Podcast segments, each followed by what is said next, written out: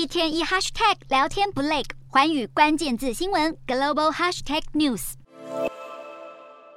北韩才刚警告要强力反制美韩军演，果真又有行动。平壤当局在二号上午从元山市周边发射了大量短程弹道飞弹，还有飞弹越过了南北韩分界线，触发了玉领岛的自动警报系统，让南韩当局发布空袭警报。南韩总统尹锡悦紧急召开了国安会议，批评北韩用飞弹实质性的侵害南韩领土，而南韩军方也紧急升空 F 十五 K 跟 KF 十六战机，对着南北韩界线以北的公海发射三枚空对地飞弹，回敬北韩。自从南北韩分裂以来，双方飞弹第一次飞越了两韩分界，紧张局势再度升级。北韩发射的飞弹中，还有部分坠入了日本海海域，让日本政府同样召开国安会议，要透过北京使馆向平壤方面表达抗议。平壤当局今年试射飞弹已经将近三十次，最新这次更是金正恩执政以来单日最大规模的试射。日韩双方都表态不会容忍北韩的挑衅行为。最近朝鲜半岛跟日本海域军事活动频繁，像是南韩不止跟美方正在进行大规模联合空演，还派出了战斗支援舰前往日本，要参加本周末的日本海上自卫队七十周年阅舰式。这是日韩时隔七年的破冰。日本的阅舰式还伴随着海军搜救演习，除了南韩会参加，美、英、澳、加拿大跟新马、印度等等。多达十三个国家都会参与，共计出动三十艘舰艇跟海上巡逻机，还有阅舰式的配套活动。西太平洋海军论坛也会在下周一登场，